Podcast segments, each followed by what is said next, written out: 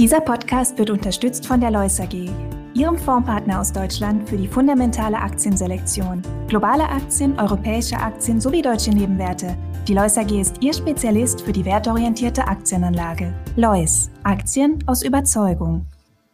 In dieser Folge sprechen wir über die Wachstumspläne einer deutschen Fondsboutique, das Unternehmertum und ob Flossbach von Storch von der Boutique lernen kann.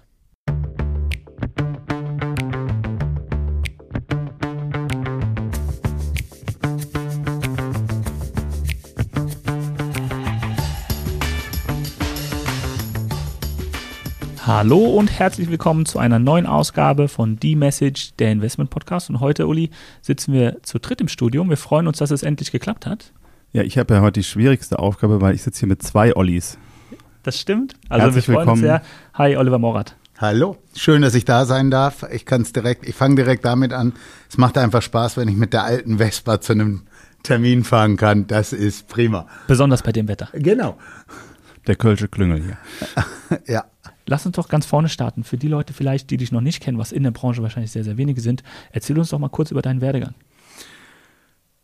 Ja, gerne. Also ich habe äh, irgendwann eine Ausbildung hier in Köln, damals bei den Blauen, das heißt bei der Sparkasse gemacht, war ganz kurz bei der Kölner Bank und bin dann äh, von Wolfgang Seubert zu Nordea geholt worden, habe mit ihm gemeinsam Nordea sieben Jahre lang aufgebaut, habe die ersten Vertriebsmitarbeiter eingestellt, bin dann nach sieben Jahren, die sieben wird öfter vorkommen, äh, zu Barings gegangen, nach Frankfurt, nach London, war für Barings äh, in Dubai und bin dann äh, in Berlin irgendwann äh, bei einem Kongress kontaktiert worden von der Headhunterin. Sie hätte eine ganz tolle Stelle und ob ich nicht wieder in Köln arbeiten möchte.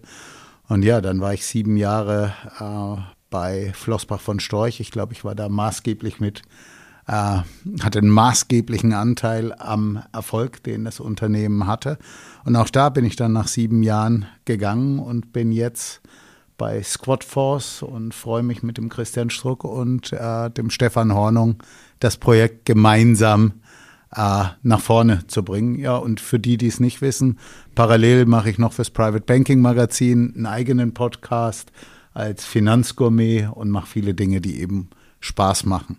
Mit sieben Jahren hat der Jürgen Klopp sich dann vielleicht bei dir abgeguckt, nach sieben Jahren dann immer den Verein zu wechseln. Ja. ich ich glaube, der schafft es bei Liverpool länger. Es gibt ja auch so Theorien, dass alle sieben Jahre so eine neue Lebensphase gibt es ja. Ja. auch so Theorien zu. Äh, Also jetzt die nächsten sieben Jahre erstmal bei Squad oder länger, man weiß es nicht. Aber was hat dich äh, erwogen, diesen Schritt zu gehen?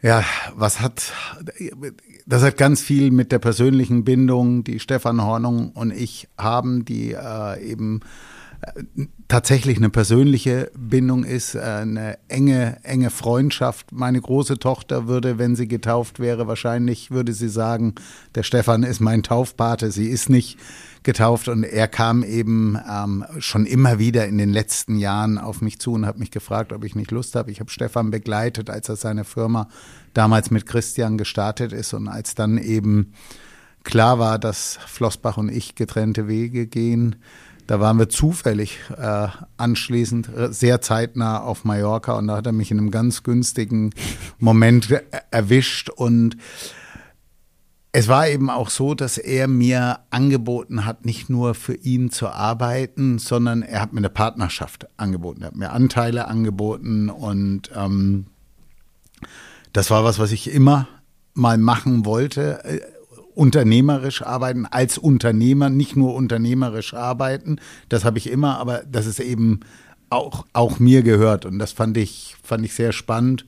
Und ähm, ja, ich kann nur sagen, das, was wir, was wir damals besprochen haben, äh, ich hätte mir nicht vorstellen können, dass die beiden das so wirklich in meine Hände, Hände geben und sagen, so, mach und wir konzentrieren uns wieder auf, oder wir konzentrieren uns in erster Linie nur noch aufs Portfolio-Management und du bist für den anderen Bereich verantwortlich. Ähm, aber das haben sie zu 100 Prozent umgesetzt und das ist einfach toll.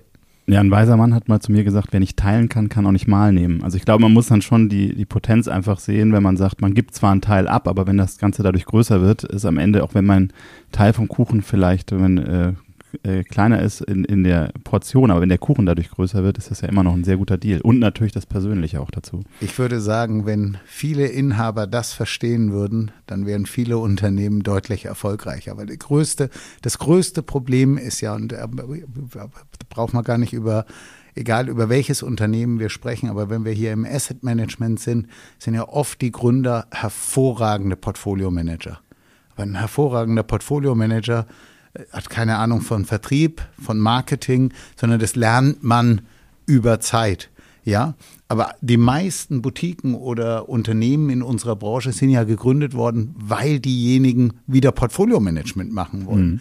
Und wenn die nicht verstehen, dass man jemand von außen braucht, der den Rest kann, macht und auch versteht und das demjenigen auch geben, dann darf man sich nicht wundern, dass man eben irgendwo stagniert und stehen bleibt. Auch das war der Schritt, den wir ja damals mit Fundview gegangen sind, ins Unternehmerische, weil man einfach die Möglichkeit hat, viel zu bewirken. Mhm. Und wenn man im alten Unternehmen bleibt, und ich weiß nicht, ob es vielleicht bei den anderen Stationen bei dir auch so war, bleibt man in seinen alten Spuren. Und sich weiterzuentwickeln, neue Themen aufzumachen, neue Ideen zu launchen, ist einfach viel schwieriger, als dann in diesem unternehmerischen Part vielleicht jetzt auch, wie du ihn bei Squad hast. Das ist ganz bestimmt so, wobei ich für eine Station sagen muss, im Nachhinein, ich hätte nie vom Bearings weggehen dürfen. Ich habe den Laden, ich habe das Umfeld, ich habe mein Team, ich habe das geliebt. Ich habe London geliebt. Äh, alles war dort so wie du es haben möchtest. Aber als eben dieses super spannende Angebot hier aus Köln, aus der Heimat, Heimat kam ruft. und äh, für Bert und Kurt, ich weiß noch äh, beim Einstellungsgespräch, der hat mich so mit auf die Reise genommen. Und es war ja auch eine gute Zeit. Aber der Wohlfühlfaktor und auch die Perspektive, wie es für mich weitergegangen wäre bei, bei Barings, auch im Angestelltenverhältnis, ähm, es ist halt nicht jeder Wechsel immer ähm, dass es besser wird, ohne dass ich sage, dass Flossbach, was, wie könnte, wie könnte ich negativ über die sieben Jahre bei Flossbach reden? Das, was ich nur sagen will, ist, ich habe damals in London hatte ich das Gefühl, dass ich nicht nur unternehmerisch arbeite, sondern wirklich auch Unternehmer bin, weil das Modell, was wir dort hatten, dem sehr nahe gekommen ist. Das, was ich jetzt natürlich vorfinde, jeden Euro, den ich ausgebe für irgendwas, das ist auch mein eigener Euro. Und das ist eben eine ganz, ganz andere Geschichte. Und ich glaube, da ist auch wieder ein Unterschied. Ähm, bei einer kleinen Boutique oder einer kleineren Boutiquenplattform, egal wie gut es uns geht, da musst du jeden Euro überlegen. Es gibt auch Unternehmen, da ist der Euroberg so groß, ja, da ist es nicht schlimm, wenn du sagst, die 50.000, die waren jetzt falsch investiert. Da hast du dieses Try and Error. Äh, ich kann nicht 50.000 Euro falsch investieren wenn man jetzt das vergleicht, wie verändert sich dein Arbeitsalltag, wenn du sagst, du kommst von so einer großen Firma und machst jetzt diese Boutiquenplattform, nenne ich das mal. Ist, ist das Arbeiten für dich ein, ein wesentlich anderes oder andere Zielgruppen, die du ansprechen musst, kannst? Also ich würde sagen, es ist in vielerlei Hinsicht komplett anders, weil das fängt schon damit an, dass es keine Kleiderordnung gibt. Ja, also einfach mal so als, als Positives. Ich kann so arbeiten, wie, wie ich möchte. Ähm, das ist jetzt aber sicherlich nicht das Wichtigste, aber das ist äh, ein so Wohlfühlfaktor. Ein, das ist ein Wohlfühlfaktor. Gerade im Sommer. Und dann, äh, gerade im Sommer. Leider haben wir kein Video, er sitzt hier in der Shorts. Nein, das war ein Scherz. nee, aber ich habe zumindest Sneakers an.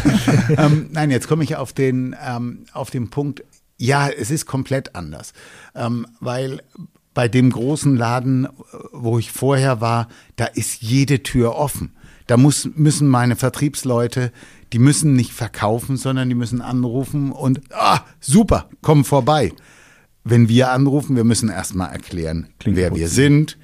Äh, wir müssen erklären, wofür wir stehen, was wir machen. Wir haben natürlich den unwahrscheinlichen Vorteil gegenüber ganz vielen anderen Boutiquen, dass, äh, du hast das vorhin gesagt, dass ich einen gewissen Bekanntheitsgrad habe, dass aber auch Leute wie Martin Dilk oder Thomas Houston ja wirkliche Urgesteine in dieser, in dieser Industrie sind, ähm, dass wir viele junge von äh, junge Mitarbeiter von Läden haben, die man kennt. Und dann kommt eben dazu, dass wir mit den Boutiquen, die wir haben, auch ein paar wirkliche Brandnames haben. Dadurch, dass ich das Team von Flossbach habe, dadurch, dass wir den Alex Mozer haben, das hatte uns ja so eine Awareness gegeben, dass wir zumindest jetzt im zweiten Jahr, nachdem die alle zu uns gekommen sind, ähm, es viel leichter haben. Und dann haben wir eben auch mit dem Alex Kapfer einen, der ist so all over the place mittlerweile. Das ist ja unglaublich. Das kann, kann, man sich nicht vorstellen, was wir da in eineinhalb Jahren geschaff,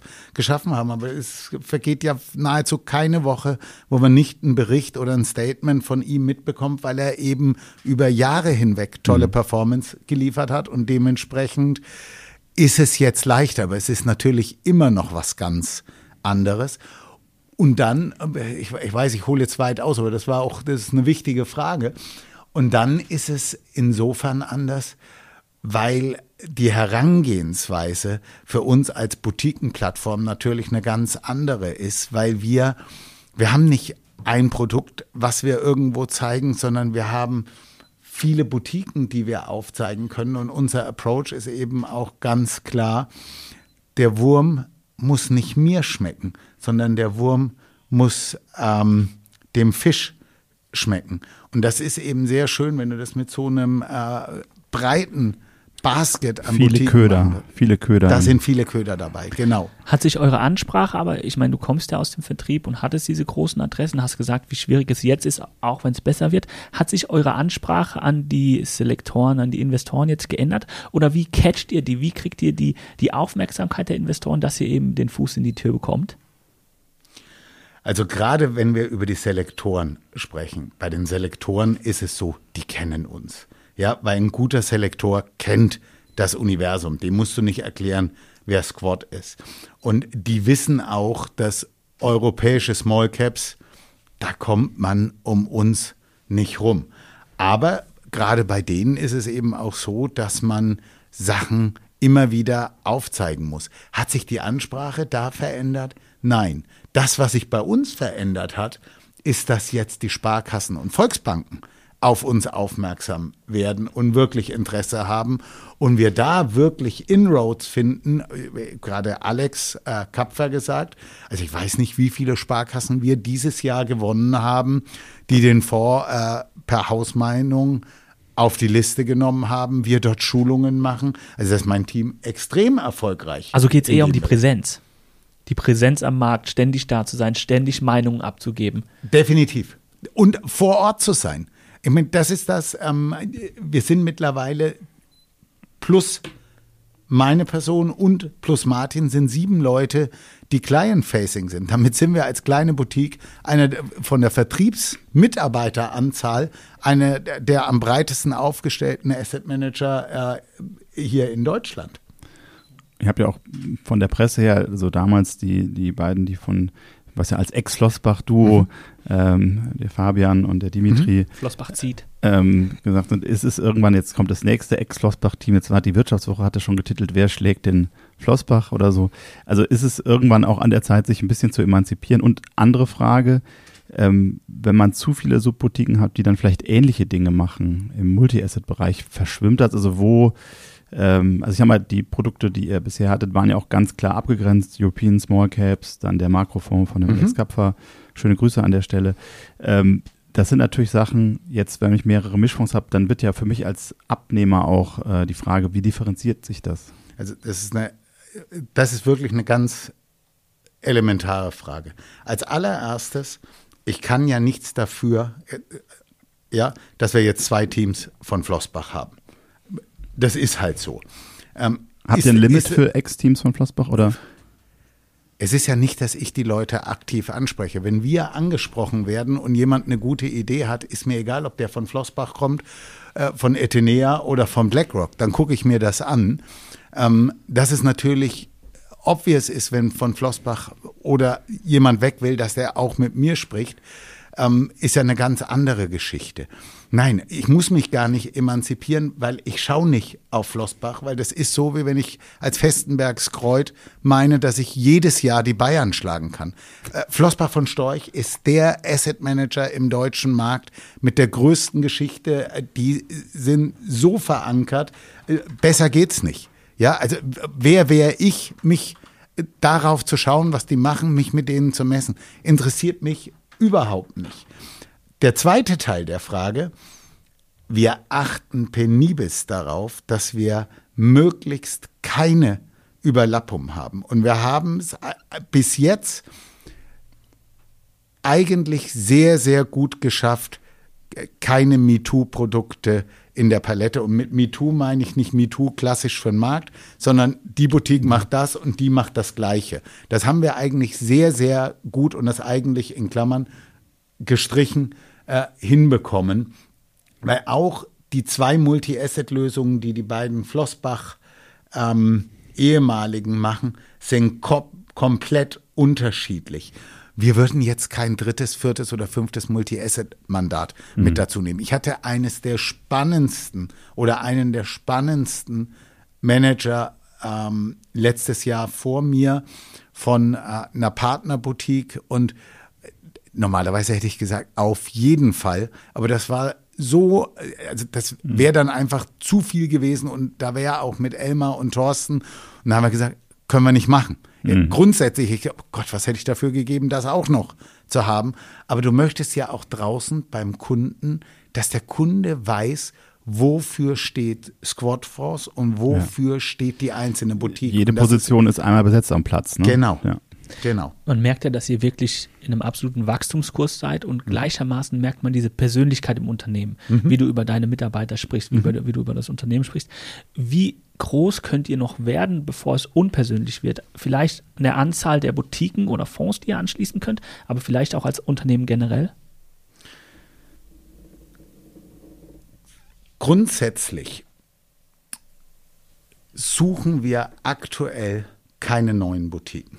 Weil wir einfach sagen, wir haben gerade ein Setup, das mit den Fonds und den Boutiquen, die wir haben, wir ohne weiteres unsere Assets verdoppeln oder verdreifachen könnten. Das heißt, ich habe überhaupt keinen Bedarf, jetzt irgendjemand dazuzunehmen.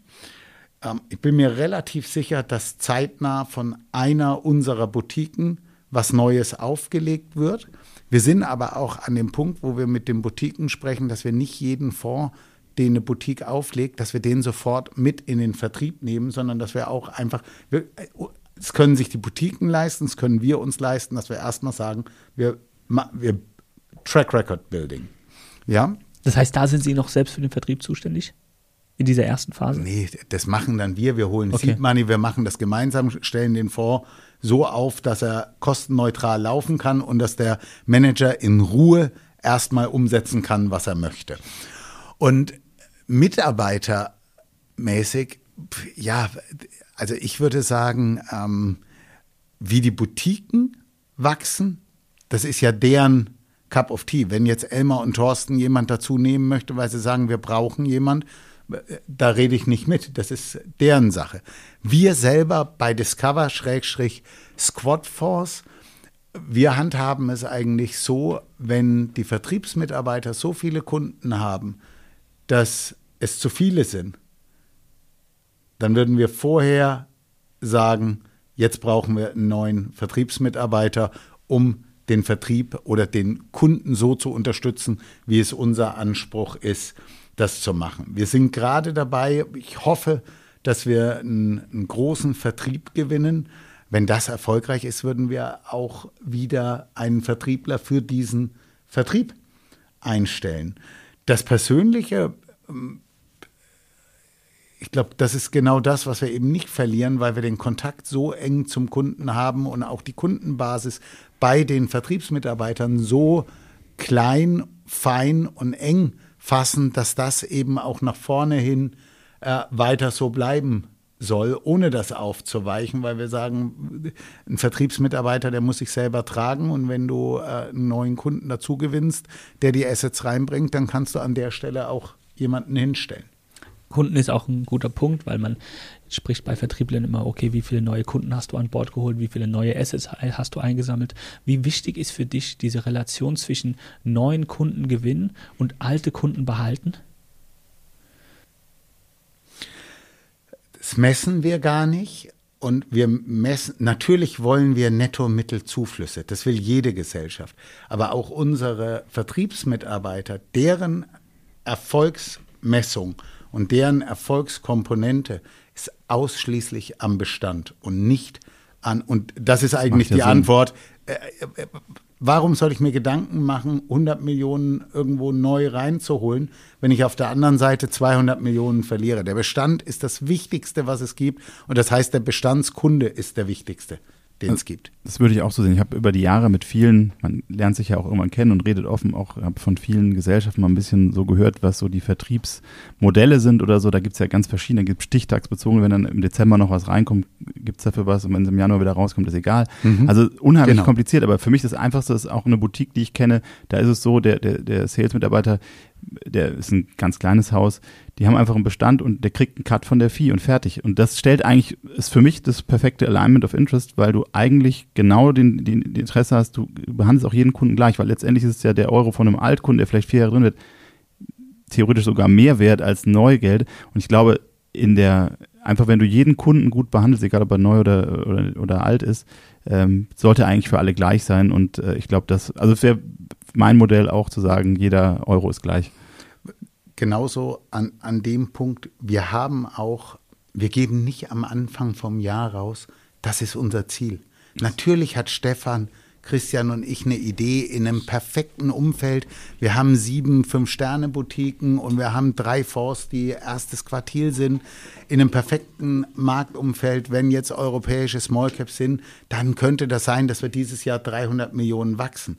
Aber diese Zahl würde niemals an einen Mitarbeiter gehen, äh, wo wir sagen, und wenn wir die haben, dann waren wir besonders erfolgreich. Nehmen wir die letzten zehn Jahre, es war doch kein Jahr so, wie man am Anfang vom Jahr dachte, dass es sein könnte. Finde ich so irrsinnig, das zu machen. Letztendlich finde ich in vielen Bereichen irgendwie eine Planung, dass man, äh, kenne ich aus einem Betrieb, wo ich auch war, wo dann eine Jahresplanung gemacht wird, wo du überhaupt keinen Einfluss, also letztendlich bestimmst du nicht, wann die Kunden kommen. Also du, in meinem Dafürhalten kannst ja. du nur dein Bestes geben, rausgehen, äh, mit Leuten sprechen, eine gute Performance machen und der Rest kommt irgendwann. Du kannst natürlich über, äh, ich sag mal, Aufmerksamkeit oder äh, gewisse Sachen das Ganze begünstigen, aber am Ende des Tages, du kannst es ja nicht planen und umsetzen. Es ist ja nicht so, dass du sagst, ich trainiere jetzt für einen Marathon, ich gehe siebenmal die Woche laufen oder sowas. Äh, am Ende des Tages bist du immer von Dritten abhängig und ich glaube, du kannst nur dein Bestes geben und du kannst zwar planen, aber am Ende des Jahres wird das sowieso abweichen und dann spar dir lieber die Zeit, mach da noch drei Anrufe, hast du, glaube ich, mehr von, als irgendwas auf dem Papier zu bringen. Ich würde sagen, wenn ein Unternehmen verstanden hat, dass ein Vertriebsmitarbeiter nur säen kann, ja, es gibt keinen Vertrieb. Ich kann nicht zum Kunden gehen und für den auf den Knopf drücken. Ja, also das ist einfach so und das muss man, muss man verstehen. Ich kann der beste Verkäufer sein. Ich kann dir alles erzählen. Wenn du einen anderen Blickwinkel auf die Sache hast, wirst du den Knopf nicht drücken. Das heißt, ein guter Vertriebsmitarbeiter, und das sage ich auch immer zu meinen, zu meinen Kollegen, es gibt eine ganz hohe Korrelation zwischen Kontakt und Abschluss. Und das ist das Einzige, was zählt. Sei draußen, hab eine gute Beziehung, erzähl die Geschichte gut, bullshitte die Leute nicht und erzähl denen what's up. Und, und der Service das, halt auch. Und der Service und gib denen das, was sie suchen. Ja. ja, und nicht das, was du möchtest, dass sie brauchen, sondern gib denen das, was sie suchen. Und wenn du das nicht hast, dann hast du es nicht. Ich sitze ja gerade hier im Paradies äh, für die Presse. Ich habe zum einen die Boutique und den Asset Manager da, zum anderen den Selektor. Uli, vielleicht mal eine Frage an dich, weil wir die Boutique, Boutique jetzt eben da hat. Wie, wie, kommen Boutiquen für High Net Worth Individuals und, und Stiftungen in Frage? Investiert ihr in kleinere Strategien äh, unter 50 Millionen, aber auch generell in Boutiquenstrategien, die sich sehr stark spezialisiert haben? Also ich komme mal von zwei, äh, zwei Seiten dort. Einmal für Stiftungen ist es, glaube ich, schwieriger, also deutlich schwieriger. Brauchst definitiv ein höheres Volumen als die 50, weil das eher in Gremien äh, arbeiten ist und dieser, äh, dieser Stewardship oder ähm, Treuhändergedanke sicherlich ein höherer ist. Also ich glaube, da wird man sich schwerer tun bei UHNWIs äh, oder Single Family Offices gerade, glaube ich, sehr, sehr gut, weil auch dieses unternehmerisch geprägte viel höher ist. Und ähm, also äh, in meiner alten Rolle bei einem Single Family Office habe ich auch Fonds mit gesiedet mal. Ähm, und äh, aber das hängt dann auch immer vom Prinzipal ab, wie frei du da mhm. agieren kannst. Wenn du halt einen Vollblutunternehmer hast, äh, der sagt, äh, ich sehe das und ähm, ich mache das mit, äh, dann ist das möglich. Aber ich glaube, die die, äh, die Schwelle ist ein bisschen niedriger, äh, weil wenn du die Leute zusammenbringst, wenn du einen Unternehmer hast und du hast einen Fondsmanager, der eben ähnlich tickt oder dann eben auch dieses Unternehmertum lebt oder diese, diese Leidenschaft für, für Geschäftsmodelle, für ähm, Produkte, Umsätze, also dieses Verständnis auch für das Ganze. Ich glaube, der Match ist viel, viel größer, weil du, weil die Leute ähnlich ticken, die haben eine ähnliche DNA. Und ich glaube, das ist wesentlich einfacher. Und das wäre auch mein Rat an Boutiquen, dort zu suchen, weil auch das regulatorische Umfeld natürlich geringer ist und ich brauche nicht erst drei Jahre Track Record X. Also ich habe nicht diese Checklisten, die vielleicht im institutionellen Bereich sind, sondern da ist dann vielleicht auch ein Entscheider, ähm, wo man einen viel kürzeren Weg hat oder auch diese, dieses ganze Tape, was da drumrum ist, äh, was alles erfüllt sein muss. Wenn der sagt, ich finde den Typen gut, die Nase gefällt mir, das, was der erzählt, macht Sinn. Äh, ich glaube, äh, das einzige Problem ist natürlich, vor die Leute zu kommen. Das ist so exakt auf dem Punkt. Ähm, ich, hätte, ich hätte das gar nicht besser sagen können. Und ich, du kannst das an zwei Sachen ganz einfach machen. Überleg dir einfach mal einen Portfolio-Manager, der angestellt ist. Wenn der drei schlechte Jahre hat, wenn er Pech hat, muss er irgendwas anderes in einem Unternehmen machen.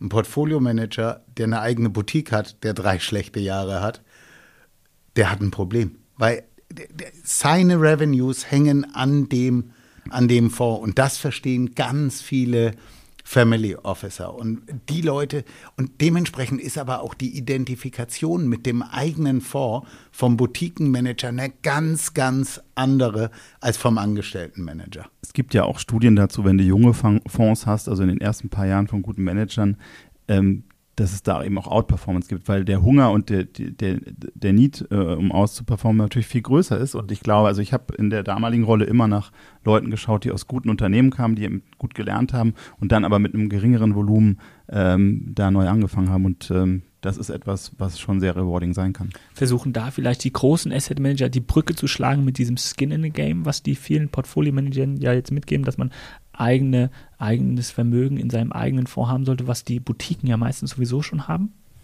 Oh, ich glaube, das möchte ich gar, okay. nicht, äh, gar nicht beantworten, weil ähm, Skin in the Game ist nichts, was du einfordern kannst. Das ist in deiner persönlichen DNA.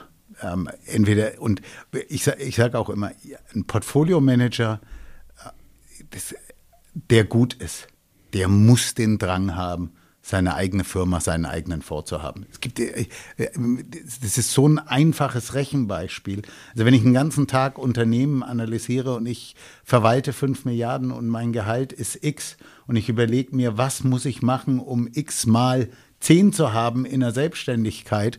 Also entweder ich habe Skin in the Game oder ich habe es nicht. Deswegen ähm, nee, ich glaube, das Skin in the Game zeigt der Portfolio Manager, dass er den Mut hat, rauszugehen und es selbst zu machen.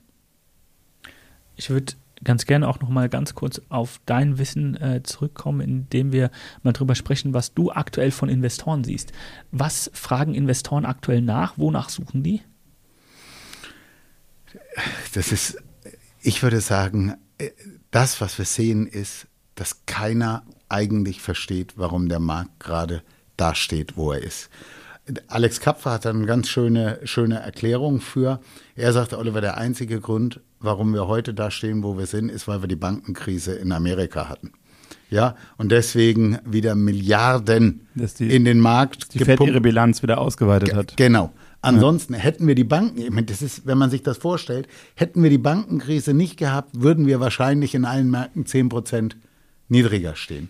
Wir hatten aber die Bankenkrise und statt dass Krise wir deutlich tiefer stehen, ähm, stehen wir viel, viel höher. Ist das alte Rezept wieder die Bilanzen ausweiten, weiter Geld drucken, in Anführungszeichen zum Glück nur digital, sonst hätten wir bald keine Bäume mehr. Ja. Aber äh, ist es nicht, ist es nicht etwas, also äh, die Frage, die sich mir stellt, kommen wir mit diesem Reflux nicht langsam an, an, an die Grenze? Also wir sehen die Inflationsraten, die höher sind ähm, vielleicht ist diese Magie äh, des Ewigen, also die Leute spüren ja schon jetzt irgendwie, ja stimmt was nicht im, im, was natürlich auch wieder für Aktien sprechen könnte, weil ich will lieber einen Sachwert haben, als das Geld auf der Bank liegen lassen.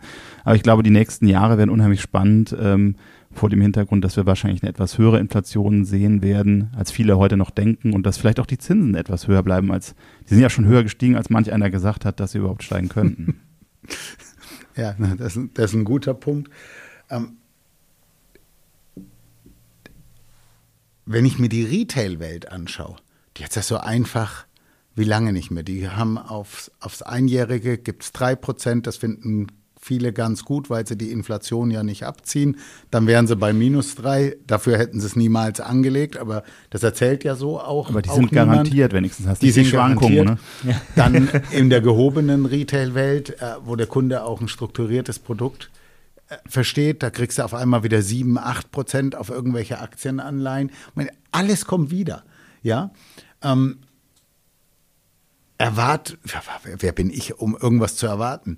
Wir- sagen seit Jahren, es wird bumpy. Es ist auch immer bumpy, aber gestern sitze ich am Rechner, kommt vom Handelsblatt, DAX, neuer Höchststand.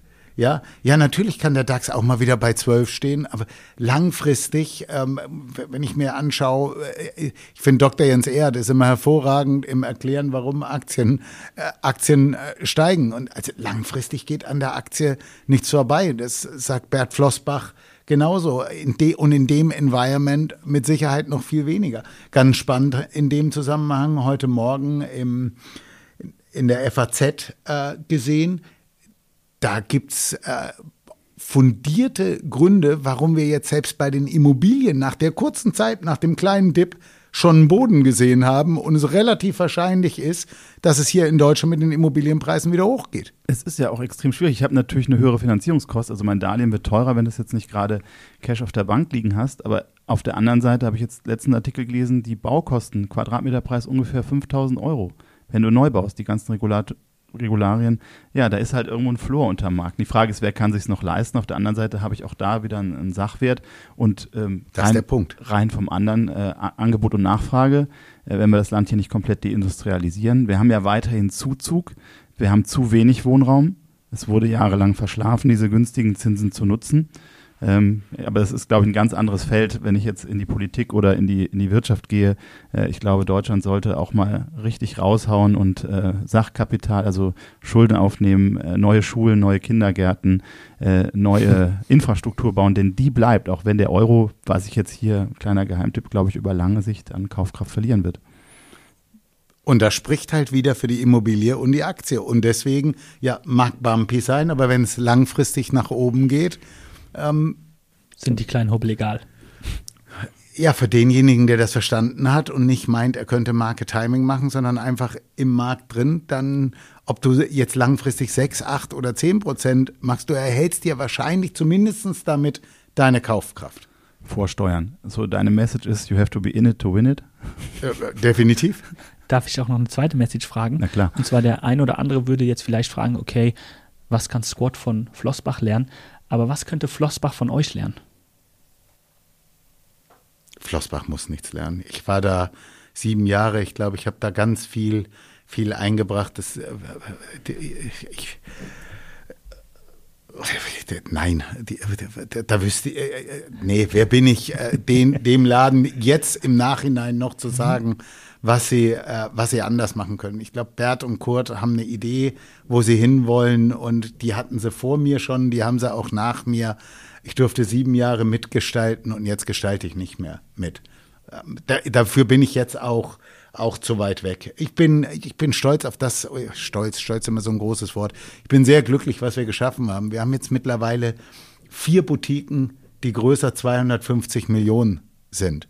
Ähm, das ist einfach wow. Wenn man überlegt, dass man sagt, so ein Fonds sollte, dass es sich trägt für eine Boutique, für eine One-Man- oder Two-Man-Show, sollte der 50, 60 Millionen groß sein, dass die davon leben können. Wir haben jetzt vier Boutiquen, die 250 Millionen haben. Matthias Rudek ist die Woche ähm, über 100 Millionen gegangen.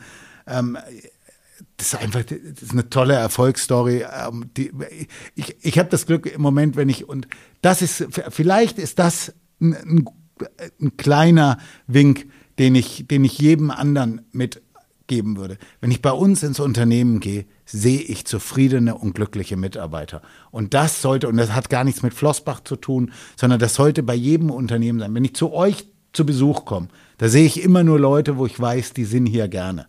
Wenn man das schafft, dass die Mitarbeiter irgendwo gerne sind und nicht du die ganze Zeit hörst, der will weg, das passt nicht, jenes ist nicht gut, schafft, dass deine Mitarbeiter zufrieden sind. Das ist das größte Gut, was ein Unternehmen haben kann. Ja, gute Kultur. Schöne Message. Klasse. Sag ich vielen, vielen lieben Dank, Olli, dass du dabei warst, dass du hier warst, dass du uns besucht hast. Ja, ich danke beiden Ollis, Ja. dass wir so eine Folge hier gemacht haben. Schalten Sie wieder rein bei Die Message. Der Investment Podcast. Danke euch.